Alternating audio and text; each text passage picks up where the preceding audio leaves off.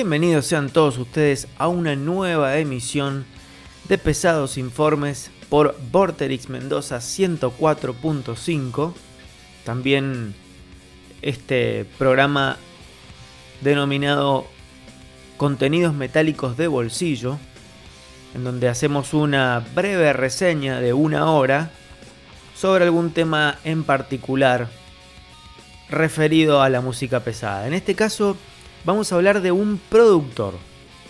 No cualquier productor, sino vamos a hablar de Terry Date.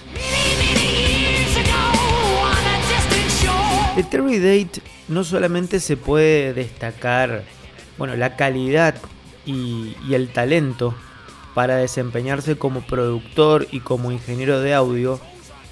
sino también podemos destacar la versatilidad en cuanto a haber formado parte de discos fundamentales en la historia de la música pesada, pero versatilidad porque se ha sabido mover en diferentes estilos y subgéneros dentro del metal. Ha sabido contribuir tanto a la escena del thrash y el heavy metal para pasar a brillar o aportar para discos eh, exitosísimos dentro del new metal, por ejemplo. Pasando también por contribuciones destacadísimas en el grunge. O sea, el tipo primero ha sabido estar en el momento justo y en el lugar indicado y además de eso lo ha sabido aprovechar. Pero primero, digamos, el, primer, o el, sí, el primer aporte de Terry Date a la música, y en este caso a la música pesada, fue con el disco debut de la banda californiana que después sentó sus bases en Seattle, denominada Metal Church.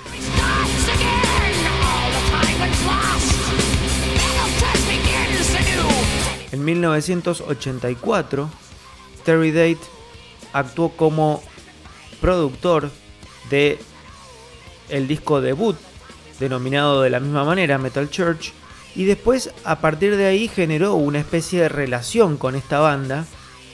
Bueno, y esta relación se fue consolidando ya en el segundo disco de Metal Church.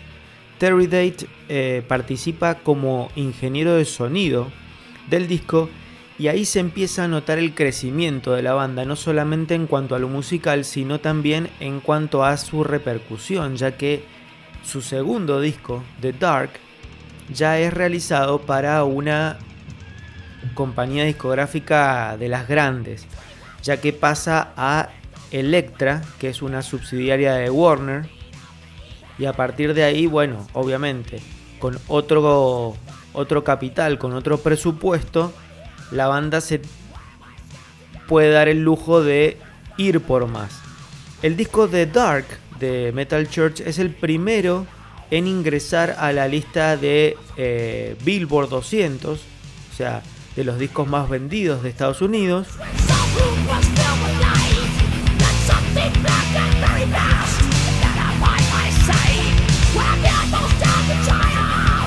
Ingresa en el año 87 y llega hasta el puesto 92 y permanece en los charts por 23 semanas. No es poco, ¿eh? Ya en su tercer disco, Blessing in Disguise, de 1989, ahí ya Terry Date vuelve a hacerse cargo de la producción del disco y al álbum le va un poco mejor todavía en cuanto a ventas ya que alcanza el puesto número 75, que va a ser el puesto más alto que va a conseguir Metal Church en Billboard hasta 2016.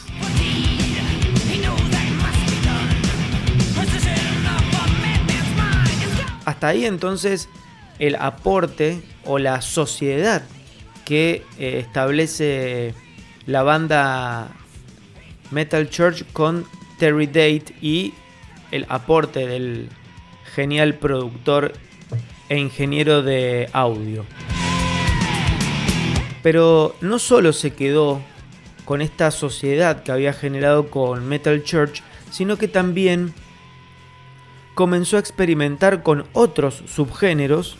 tan disímiles como el crossover trash, ya que participó de la producción de el tercer disco de estudio de la banda icónica de crossover thrash The Accused. El disco se llama Martha Splatterhead Maddest Stories Ever Told de 1988.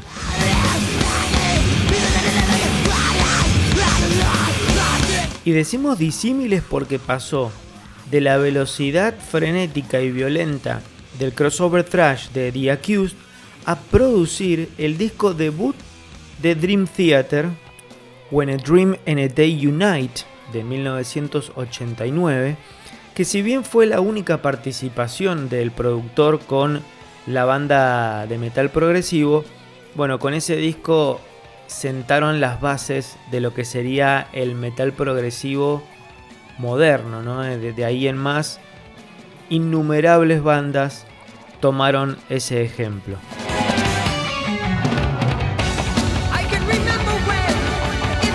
Para cerrar entonces este primer bloque de pesados informes dedicado a la, al aporte de este genial productor e ingeniero de sonido llamado Terry Date, vamos a escuchar de Metal Church, My Favorite Nightmare, de su disco debut, Metal Church, y después vamos a cerrar con Jitsei Jam, canción del el disco debut de Dream Theater denominado When a Dream and a Day Unite.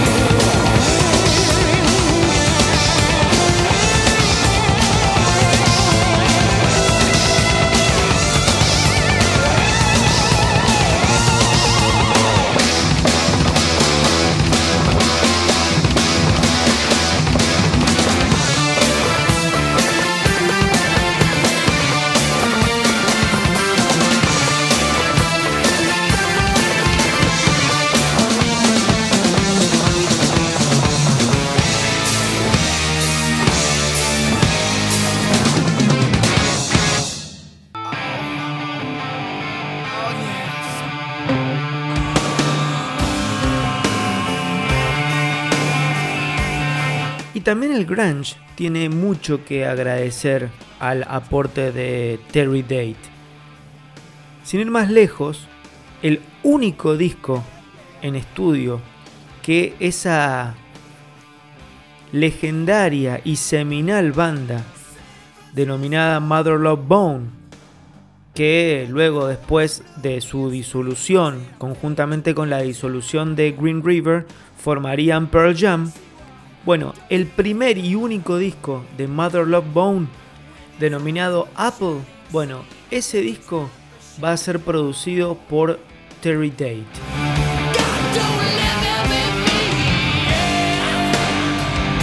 Pero no se quedó solamente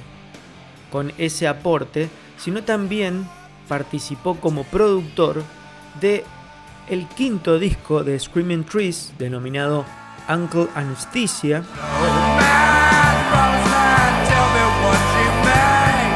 Banda que prometió más de lo que pudo dar, tuvo hits menores, pero siempre fue más considerada como, un, como una banda de influencia que una banda, digamos, de, de peso propio, ¿no? Bueno, también entonces eh, Terry Date participó de, eh, como productor de ese disco, pero el momento destacado o el aporte destacado para la escena del grunge por parte de, Terry Date fue con Soundgarden.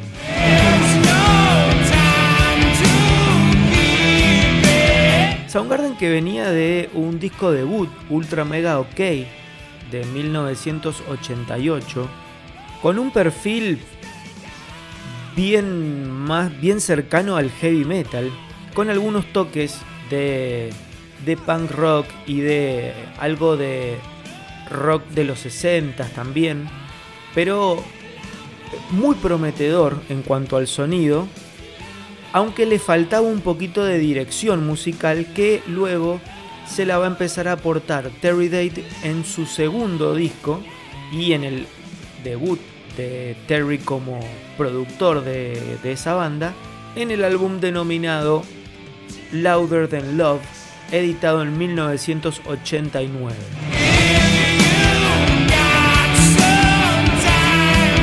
Ya en este disco se comienza a afianzar Soundgarden como la banda dentro de las cuatro más grandes de Seattle o dentro de las cuatro más grandes de el sonido grunge, entendiendo por las cuatro más grandes Soundgarden, Nirvana, Alice in Chains y Pearl Jam, se puede decir de que con si bien ya con su debut, pero ya con este segundo disco, Louder Than Love, Soundgarden se afianza como la banda más pesada, más heavy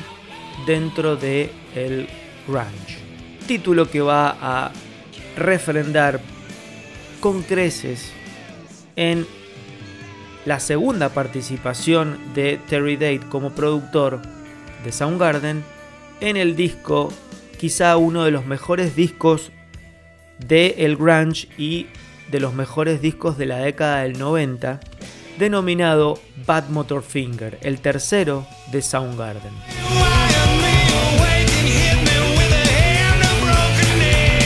Este disco no solamente recibió innumerables críticas positivas por parte de los sitios especializados, sino que también puso a Soundgarden en una posición, en un pedestal de el grunge, convirtiéndolo también en una banda vendedora, porque Bad Motor Finger superó los 2 millones de discos vendidos y además le dio a Terry Date una categoría ya de mayor renombre. Para cerrar entonces este segundo bloque dedicado al aporte de Terry Date como productor e ingeniero de sonido, vamos a escuchar dos canciones de Soundgarden. Primero el debut de Terry Date con la banda de Seattle en su segundo disco denominado Louder Than Love y la canción se llama Get on the Snake y vamos a cerrar con una de sus canciones más conocidas que aparece en Bad Motor Finger. La canción se llama Outshine.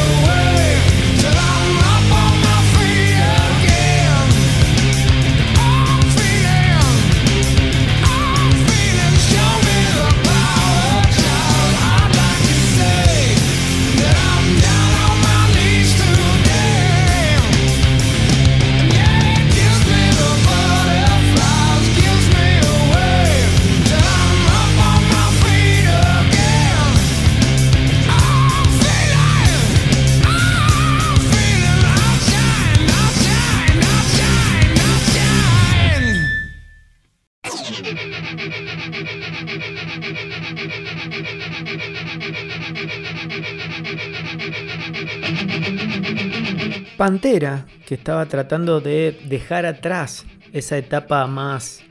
asociada al glam metal y al heavy metal más tradicional en la vena de Judas Priest,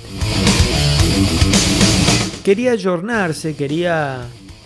encontrar un sonido más cercano a la nueva década que, estaba, que estaban viviendo, que era la década del 90. Y para lo cual, bueno, ya tenían un par de demos ahí. Para eso necesitaban un productor que, bueno, justamente les diera esa característica, ese sonido que casi los transformara en otra banda. Y buscaron a un productor, un tal Max Norman, quien había trabajado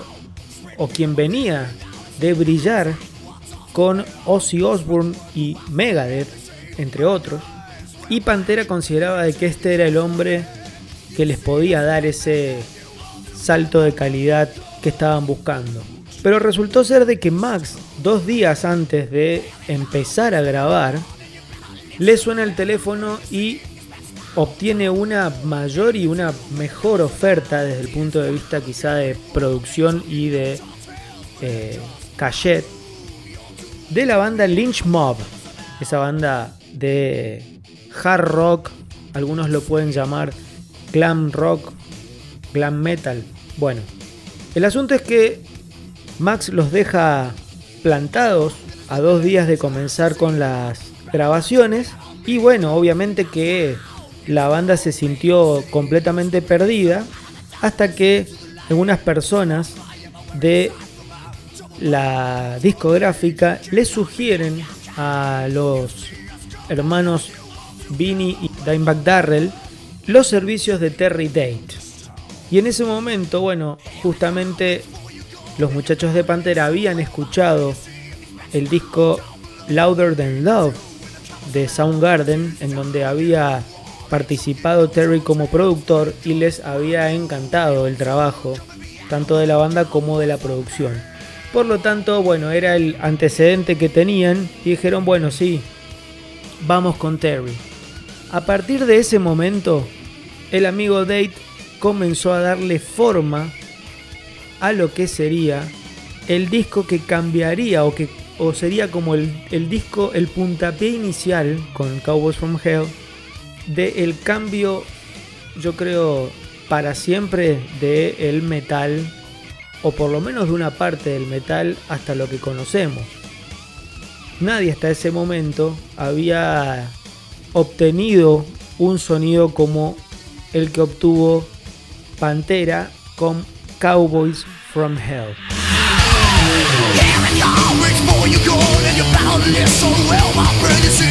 Esa mezcla de metal furioso, rock sureño y groove, porque no hay que dejar de mencionar de que Pantera venía de Texas, un estado muy asociado al country y al rock sureño.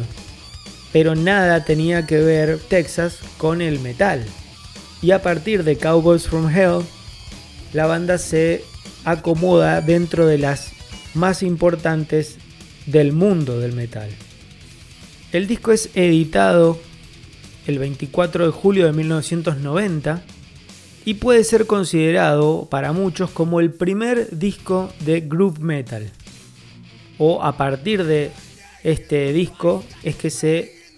etiqueta a este estilo como group metal. Fue un éxito rotundo. Casi todas las, este, revistas especializadas le dieron reseñas excelentes. Y en cuanto a las ventas, el disco fue certificado platino superando el millón de copias. Bueno, de más está decir que este éxito, tanto en sonido, en influencia, en locura y fiebre total por Pantera, es que obviamente la banda quedó fascinada con el trabajo de Terry Date y Terry Date se sintió muy cómodo con trabajando con la banda. Es por ello que a partir de ese momento Terry se transforma casi como en un integrante más, en donde va a producir también el disco siguiente, Vulgar Display of Power, que podemos decir de que este disco es el verdadero disco que consolida al groove metal como estilo o como subgénero dentro del metal. Esa mezcla de rock sureño, como habíamos dicho, hardcore, breakdowns de hardcore, la forma de cantar de Phil Anselmo que tiene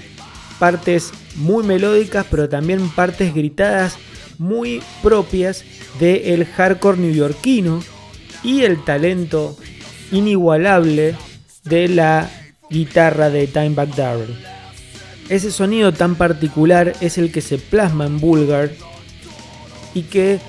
no solamente, como habíamos dicho, consolida a este subgénero, sino que también se transforma en un éxito en ventas, ya que es certificado doble platino, superando las 2 millones de copias vendidas.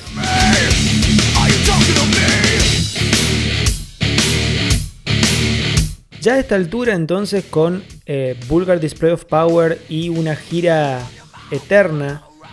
presentando este disco, puso a Terry Date ya en la cúspide de la producción dentro del metal. Y además consolidó todavía mayormente este vínculo entre Terry Date y Pantera. Este vínculo que se continuaría con el siguiente trabajo de la banda de Texas llamado For Beyond Driven, editado en 1994, y que tiene la particularidad de mantener ese nivel de agresividad, de melodía y de excelentes canciones, llevando a Pantera por primera vez a debutar con este disco en el número uno de Billboard 200.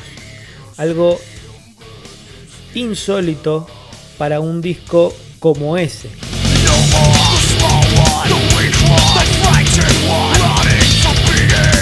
Ya a esta altura Pantera era la banda quizá con Metallica, Megadeth y algunas otras, Maiden, estaba en el podio, en el Olimpo de las bandas del metal.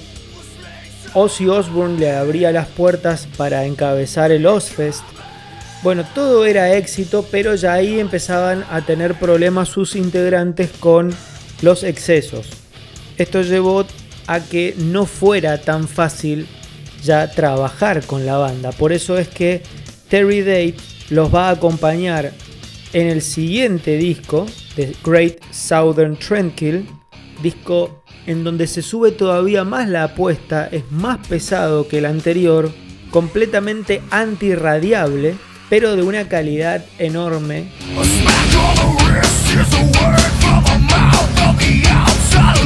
Y en este caso ya empieza a mostrar Pantera en, en su sonido experimentación, baladas, canciones más íntimas que demostraban el estado de sus integrantes también, ¿no? Bueno, este fue el último disco de Terry Date como productor de Pantera, ya que después fue convocado para el último disco de estudio de Pantera denominado Reinventing the Steel, pero ya en este caso no actuó como productor, sino en la edición de lujo hizo un aporte en las mezclas de ese disco. Para cerrar entonces este tercer bloque dedicado a la carrera y al aporte de Terry Date como productor e ingeniero de sonido dentro de la música pesada, vamos a escuchar las canciones A New Level del disco Vulgar Display of Power y vamos a cerrar con I'm Broken del disco For Beyond Driven.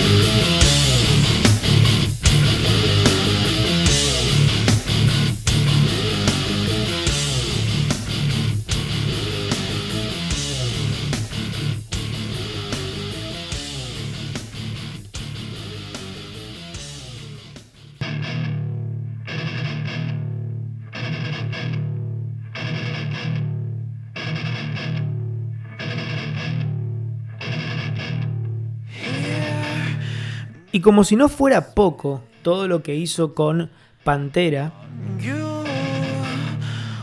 hay que sumarle al aporte de Terry Date a la música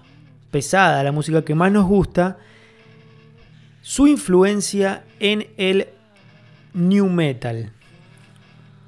O metal alternativo o como quieran llamarle, que fue básicamente el subgénero que reinó desde mediados de los 90 y gran parte de los 2000.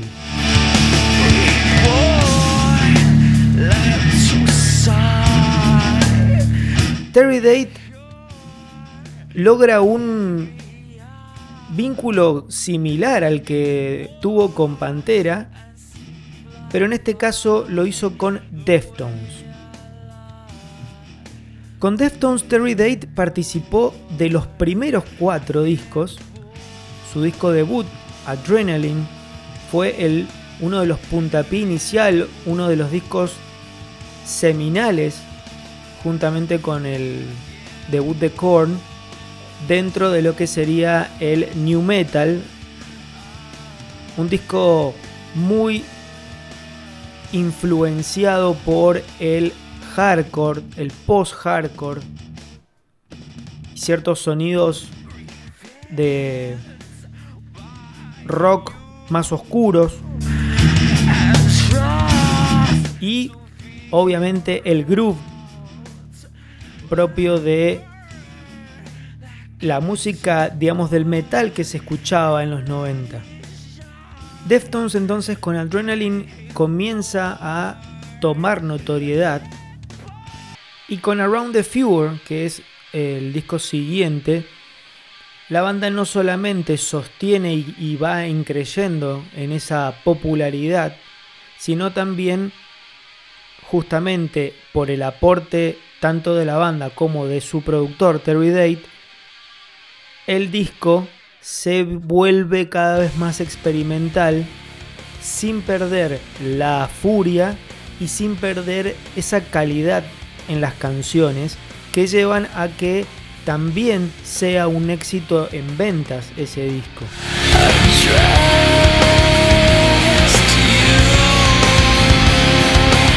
Pero la cúspide en eh, el trabajo de este equipo formado por Deftones y Terry Date se va a dar en el tercer disco, White Pony, editado en el 2000, quizá el pico máximo de creatividad tanto por parte de la banda como de Terry Date. Es un disco que llevó mucho tiempo en la producción, en la mezcla, porque es un disco que eh, tiene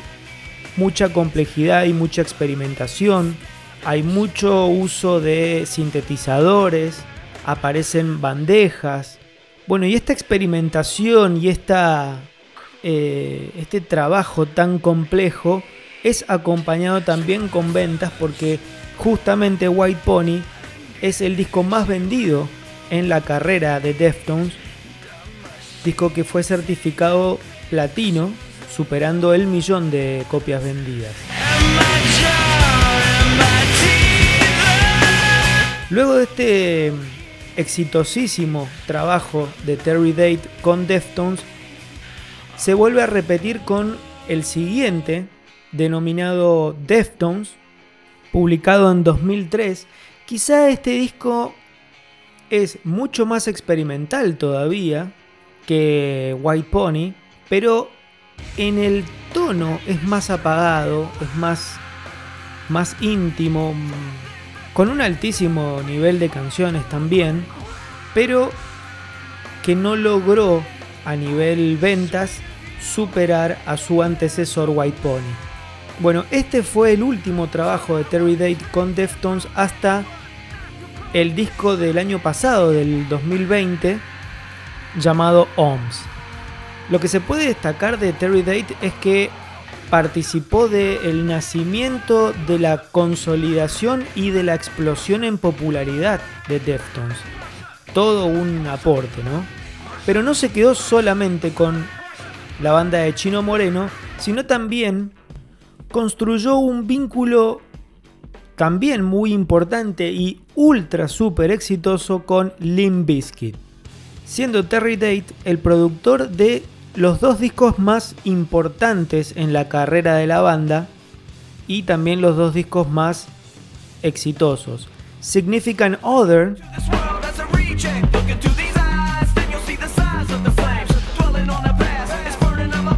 el disco que puso a Limp Bizkit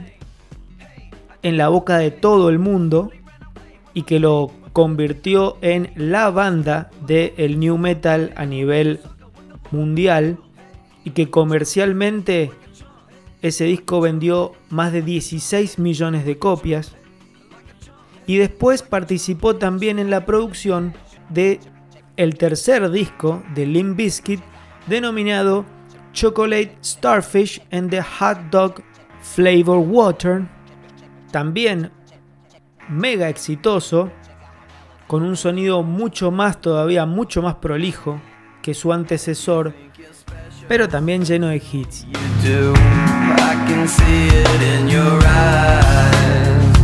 Tanto Significant Other como Chocolate Starfish son dos álbumes que forman parte de la historia del el new metal, que constituyen el sonido o una parte del sonido del el new metal y Terry Date es responsable directo de que eso sucediera. Después el vínculo con la banda de Fred Durst duró un disco más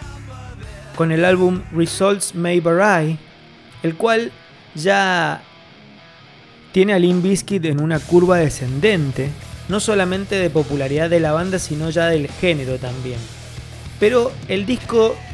si bien no tuvo el éxito de sus antecesores, es un disco de muy buenas canciones y sería el último en donde participa Terry Date como productor de Limp Para cerrar entonces este episodio de Pesados Informes dedicado a Terry Date y su aporte tanto como dijimos al principio con el trash, el crossover, con Pantera, con el grunge y cerrando con el new metal, vamos a escuchar a Deftones y la canción del disco Around the Fure llamada Show It y vamos a cerrar con Limp Bizkit y una canción de su segundo disco Significant Other denominada Break Stuff. Esto ha sido todo, muchas gracias y hasta la próxima.